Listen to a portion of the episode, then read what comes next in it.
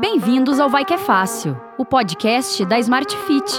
Meu nome é Camila Borowski, sou jornalista e aqui, a cada episódio, você encontra as respostas que procura. No episódio de hoje, como tratar a dor muscular? Quem nunca ficou um tempo sem treinar e quando voltou, passou alguns dias sem conseguir subir uma escada, né? A dor muscular, quando aparece, ela sabe se fazer lembrar. Para falarmos hoje sobre ela, que acredite se quiser, ela é até amada por alguns.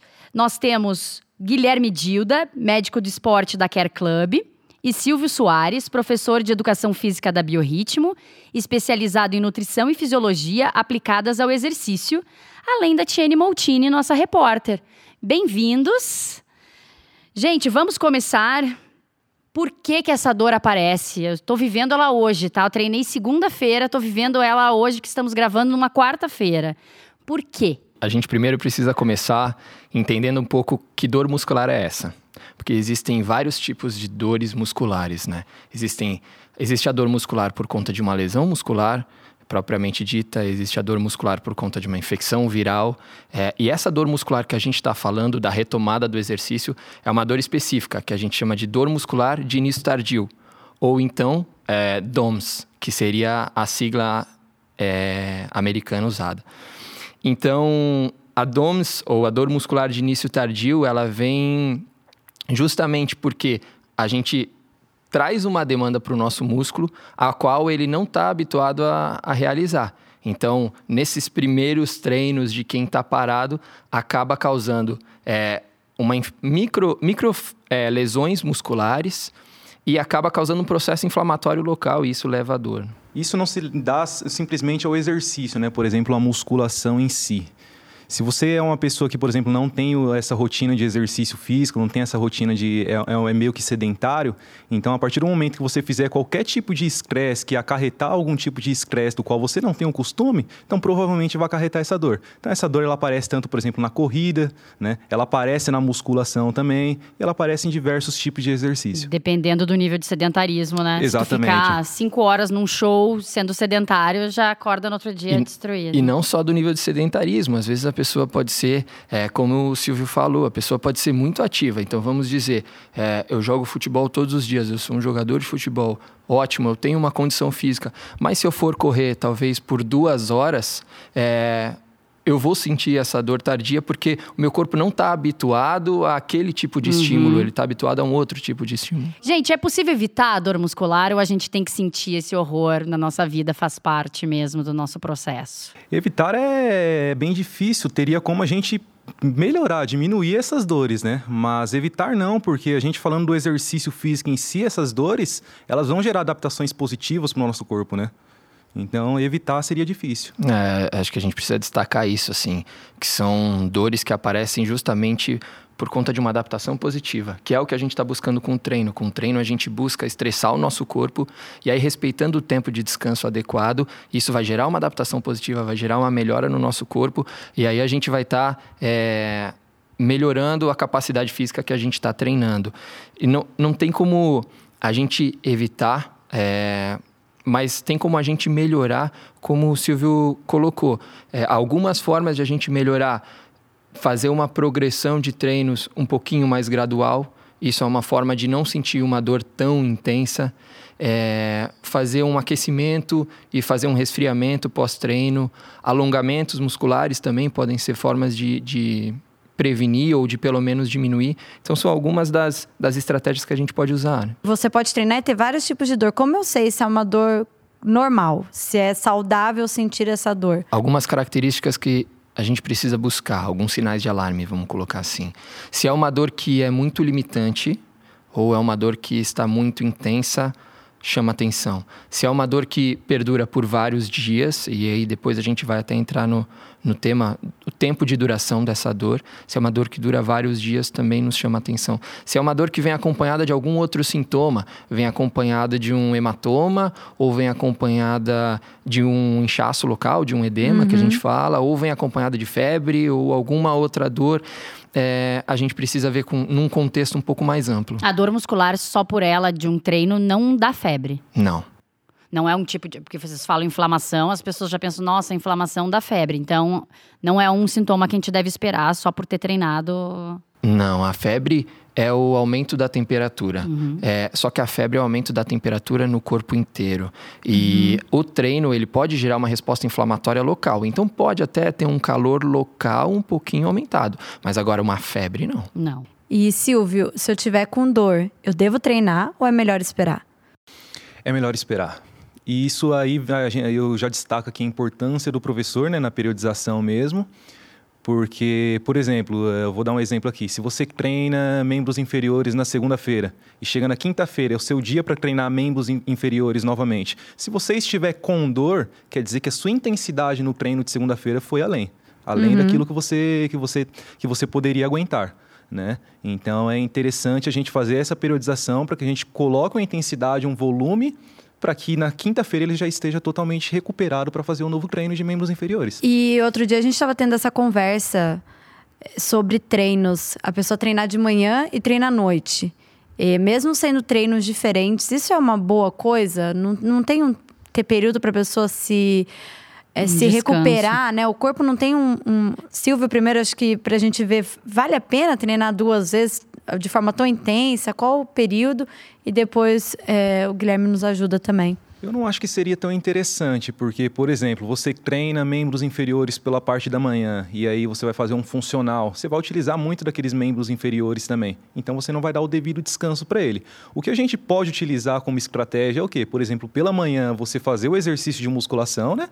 Uhum. E à noite você fazer um treino aeróbico um pouco mais leve, com intensidade bem menor, né? Uhum. Inclusive tem estudos mostrando que o treino aeróbico ele vai ajudar até, por exemplo, na diminuição das dores musculares. Por quê?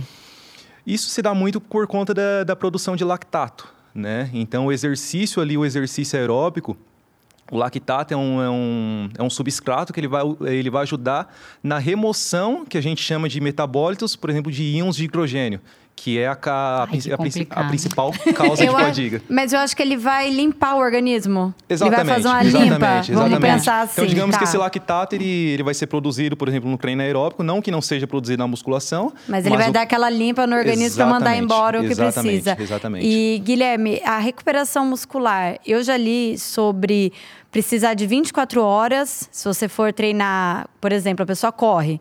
Então, de uma corrida forte para outra, pelo menos um dia de recuperação.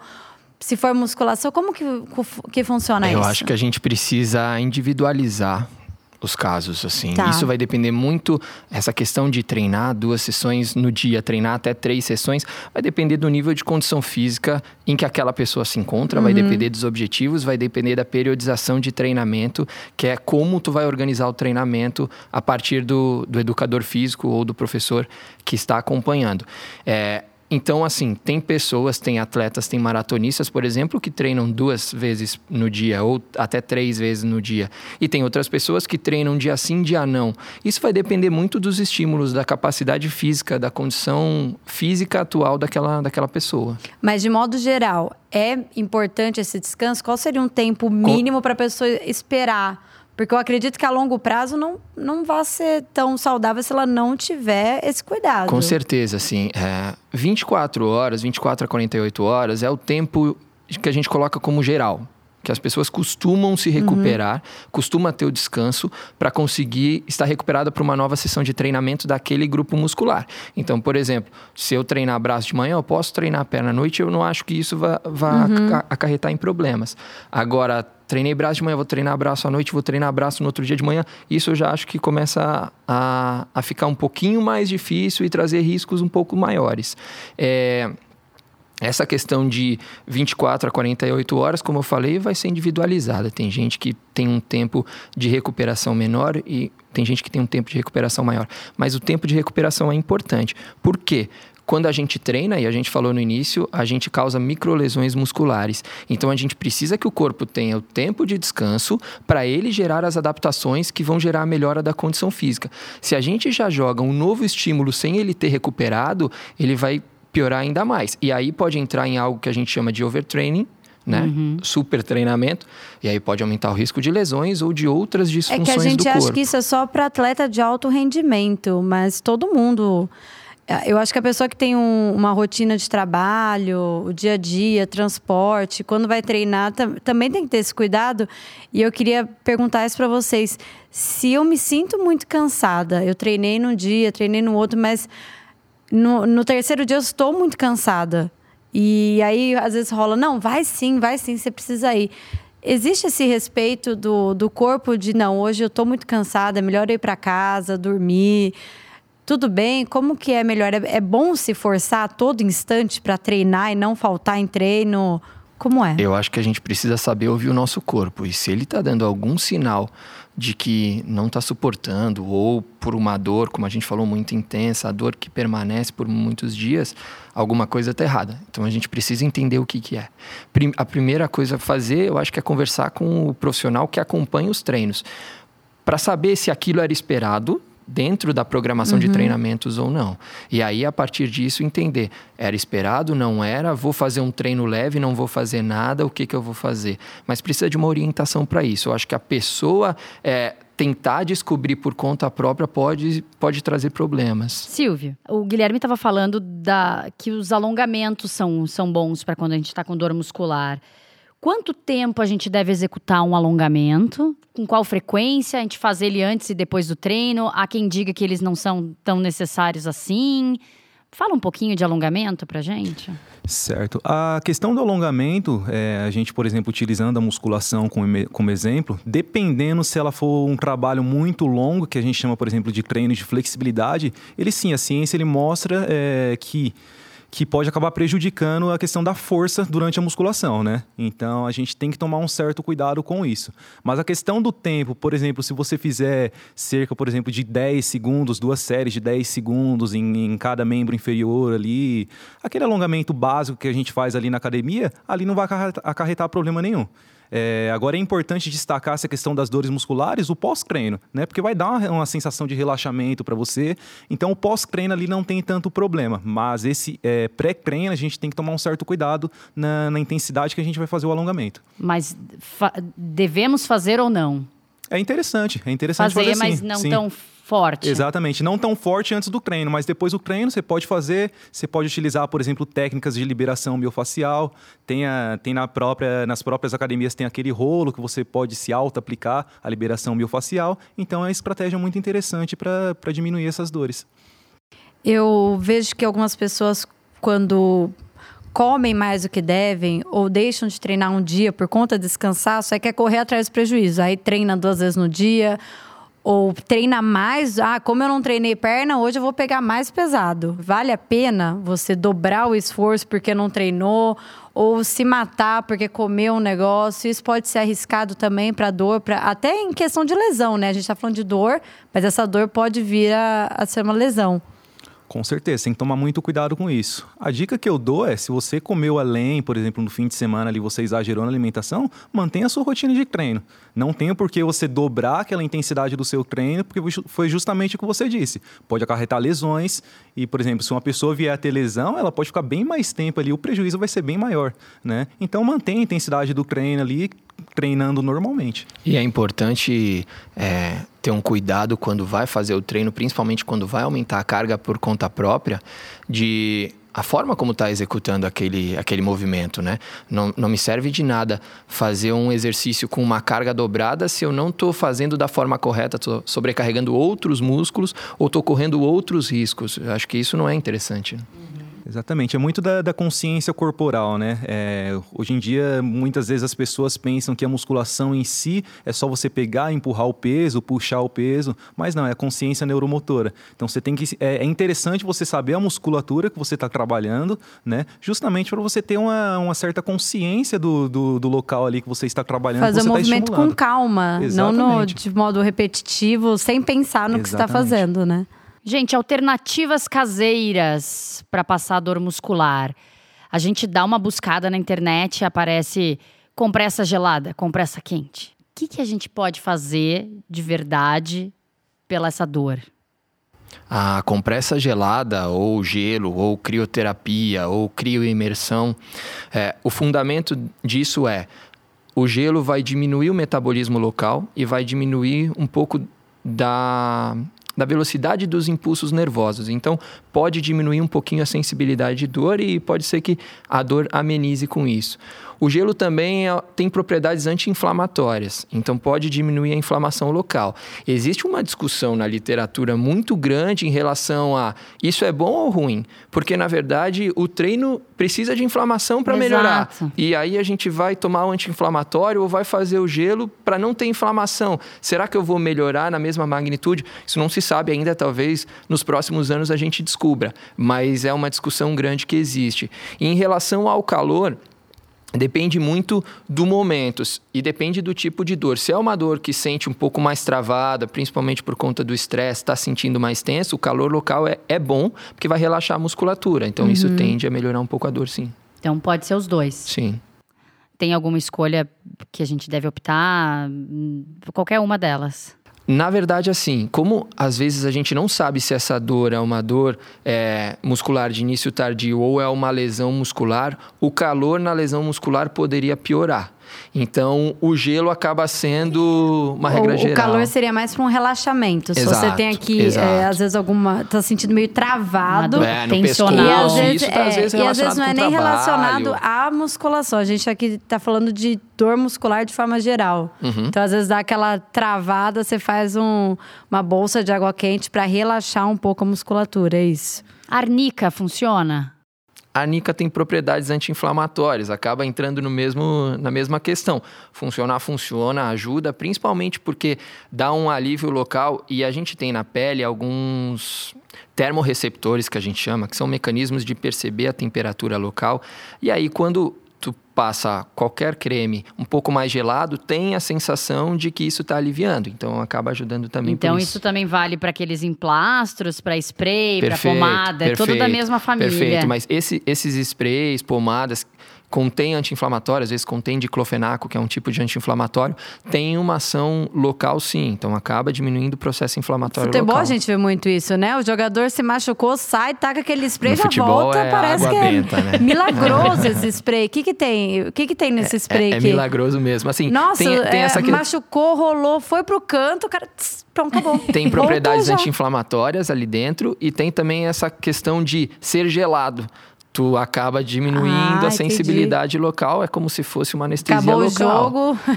É, aí, aí, aí, a gente vai ver o resultado final. Aí é outra história, né? A gente vê bastante até na própria corrida, né, Guilherme? As pessoas fazendo aquela imersão no gelo, justamente para diminuir um pouco dessas dores, né? Coragem, né? então, Tomando é, um banhão gelado. Muito, eu acho muito corajoso da pessoa né, nessa parte, né? Mas é uma estratégia que possa ser interessante, justamente por conta disso, dos impulsos nervosos que o, que o Guilherme falou. É, e falando em, em corrida, tem também muita gente que usa as meias de compressão né, que também tem um efeito provado na dor tardia. Então, a questão de diminuir um pouco essa, essa sensibilidade pós-esforço.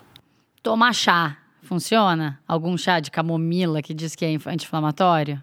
É, é vai cair na, na mesma questão. Funciona, ajuda.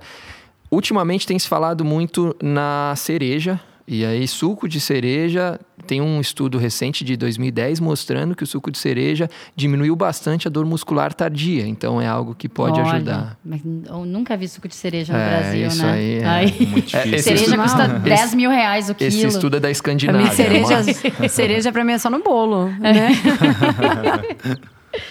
Se eu sinto dor muscular, mesmo sem treinar, que médico eu devo procurar? Eu colocaria como um clínico geral. É, um médico generalista, seja ele médico do esporte, seja ele um clínico geral mesmo, mas precisa ter um entendimento maior do porquê está acontecendo essa dor. Tem algumas doenças metabólicas, pode ser uma doença reumatológica, pode ser uma infecção. Então a gente precisa entender, num contexto um pouco mais amplo, outros sintomas e sinais que possam estar relacionados para saber é, qual caminho a gente vai seguir ou qual especialista a gente vai precisar. E quando eu devo tomar comprimidos para dor muscular? Que são vendidos em baldes aí nas farmácias, né? São, ficam nas prateleiras e pega quantos quiser. Facílimo acesso, né? Na verdade, assim, o ideal é não tomar. O ideal é, é conseguir suportar e passar por esse processo de uma forma mais natural. A medicação analgésica vai entrar num, num momento onde a dor é muito intensa e às vezes tu tem algum outro trabalho relacionado é, à tua movimentação, por exemplo, e tu não pode deixar de trabalhar, e aí serve como algo que vai te ajudar. Mas, se possível, conseguir evitar o uso de medicações, eu acho o melhor, melhor dos mundos. Né? Silvio, algumas aulas podem ajudar nesse processo para reduzir ou evitar a dor muscular? Porque muitas academias hoje têm aula de alongamento, aula de pilates, yoga. Algumas dessas versões, algumas dessas aulas podem ajudar nisso? Sim, com certeza, com certeza. Só o destaco que a gente falou anteriormente de tentar optar por deixar essas aulas ao, ao, ao, depois do treino, né? Porque, como eu disse, se você deixar antes do treino, pode ser que prejudique o seu desempenho ali durante o seu treinamento resistido, por exemplo. Mas é muito importante, sim. É, a aula de alongamento ela vai ajudar muito nessa, nessa questão de diminuição de dor, da atenuação da dor pós-treino. Né? O próprio Pilates, que trabalha bastante a questão da flexibilidade, mobilidade. É importante a gente destacar que muitas vezes as pessoas acabam é, levando em foco muito o treino resistido aeróbico e acaba deixando de ter o trabalho de mobilidade, de ter o trabalho de flexibilidade, mas uhum. isso vai influenciar diretamente no seu treino resistido também, né? Complementando como tu falou, assim, força é um tipo de capacidade que a gente pode ganhar. É, resistência cardiorrespiratória é um tipo de capacidade. Flexibilidade e mobilidade também são tipos de capacidades, né? Então, acho que a gente tem que inserir é, esses treinos também dentro da nossa rotina, dentro do nosso programa. Né? Gente, então a gente pode dizer que quando aliada ao treino, a dor muscular é uma dor boa? Essa pergunta é uma pergunta difícil, mas, mas sim, é, eu acho que essa dor muscular de forma controlada que a gente sente quando a gente volta a treinar depois de um longo tempo parado, significa que pelo menos a gente voltou a treinar. Então é. isso já é um grande passo. É, e desde que controlada e que a dor diminua é, e a gente consiga continuar o treinamento, ótimo. Acho que essa é um, é um tipo de dor boa, digamos Mas assim. Mas eu não preciso ter dor para ter efeito. Porque hum. às vezes as pessoas relacionam também a dor. É. Ah, eu, ah, eu tô com dor. Ah, quer dizer que eu treinei bem. Ah, eu tô, eu tô doendo, tô né? morrendo né? aqui. É. Não é isso. Então, eu não preciso ter dor para ter feito o meu treino da maneira correta. Não, não é necessário vincular o treino à dor. É, até porque a gente falou algumas estratégias para prevenir a dor muscular uhum. ou a inserção de um treino de forma gradual. Primeiro vai aprender como fazer os movimentos, depois vai colocar uma carga bem baixa para aprender a fazer o movimento com carga e aí aumentando gradativamente, não necessariamente ele vai sentir dor. Uhum. O fato do estímulo resistido ali já pode gerar resultados, né? Então, foi igual o Guilherme disse. Muita gente comenta no pain no gain, acho que é uma das frases mais é. disseminadas na academia, né? Sem dor, sem ganhos. Mas não necessariamente a pessoa precisa sentir dor para ter os resultados da hipertrofia muscular, por exemplo. Eu acho que o no pain, no gain acaba. A gente deveria interpretar como sem esforço não tem ganho. É. E não uhum. sem dor não exato, tem ganho. Exato. É. Porque é muito perigoso isso. É, muito. Gente, vamos para o nosso segundo bloco. Verdade ou fake news? Neste bloco, nós esclarecemos sempre alguma dúvida que está na boca do povo ou nas correntes de WhatsApp. A de hoje é: a pior parte da dor muscular aparece 48 horas depois do treino. Verdade ou fake news? Isso depende muito de cada um. A ciência hoje mostra pra gente que o pico da dor ali varia entre 24 e 72 horas. Né? Então pode ser que tem. 72 Sim. horas. Eu tô sentindo Sim. isso, eu tô dizendo. Dias. Tá, passou de 48 tem já. pessoas que Ai. o pico da dor ali vai atingir após 72 horas. Então varia muito de pessoa para pessoa. Aí cabe do, do professor analisar ali para montar a periodização de acordo com a individualidade biológica do aluno. Mas essa dor muscular de início tardio a gente vai considerar isso mesmo. Normalmente 24 a 48, para algumas pessoas entre 48 e 72 horas pode aparecer realmente. E quando a gente deve procurar um médico? É, então, o médico vai, vai ter que entrar no momento em que a dor é muito intensa, é, e está limitando funcionalmente, ou seja, você não consegue executar, ou você percebe que tem uma diminuição na produção de força, na capacidade de produzir força, ou a dor se estende por mais tempo do que isso três dias, quatro dias e a intensidade não está melhorando, alguma coisa está acontecendo, ou a dor é muito repetitiva, também toda vez que eu treino eu sinto dor no mesmo lugar. Opa, vamos entender se essa dor realmente é por conta dos treinos como uma dor boa, como a gente falou an antes, ou se é uma dor por alguma outra lesão, algo assim, né? Bloco número 3, fica a dica. É aqui que nossos convidados trazem soluções para você colocar em prática hoje mesmo. Gente, dor muscular, o que o pessoal que está nos ouvindo pode fazer hoje mesmo por ela? A questão de prevenção, como a gente falou, para quem está iniciando o treinamento. Sempre conversar com o treinador antes para entender as cargas de treino, entender o que, que vai fazer naquele treino. Sempre fazer um aquecimento antes para preparar o corpo para suportar aquela carga de treinos e no pós-treino fazer um resfriamento, seja aeróbico, seja de alongamento, como foi colocado. Hidratação e alimentação é sempre super importante, assim como o sono. É, fazem parte de um tripé: treinamento, alimentação e descanso. Então, eles precisam estar presentes também. Quanto menos sono, mais dor? Que horror! Quanto menos sono, maior a percepção do nosso cérebro de que aquilo que a gente sente é dor. Então, a gente pode relacionar isso sim. Não é uma relação totalmente direta e que vai estar presente em todas as situações, mas é uma relação que pode acontecer. E comendo pior também. E comendo pior também. Hoje, por exemplo, a, a, gente sabe que o principal substrato ali para até mesmo recuperação muscular é a proteína, né? São as proteínas. Então a pessoa ela tem que ter uma, uma certa quantidade de proteína in, ingerida ali no dia, né? E, e, o descanso ele é, como o Guilherme disse, ele, é, ele vai te ajudar na questão da recuperação ali muscular, né? Então a pessoa ela tem que descansar, tem que ter o descanso. Quando a gente fala descanso, realmente é descanso. É descanso. Essa é a sua dica. Exatamente. Descanse. Descanse. E agora o nosso último bloco: Desafio Vai Que É Fácil. Toda semana uma nova ação para inspirar vocês, nossos ouvintes. Fez o desafio? Marca a gente lá na hashtag Desafio Vai Que É Fácil. Nessa semana, queremos ver você se alongando depois do treino. Obrigada, Guilherme. Obrigada, Silvio. Obrigada, Tiene. Até uma próxima. Tchau, tchau. Até. Até.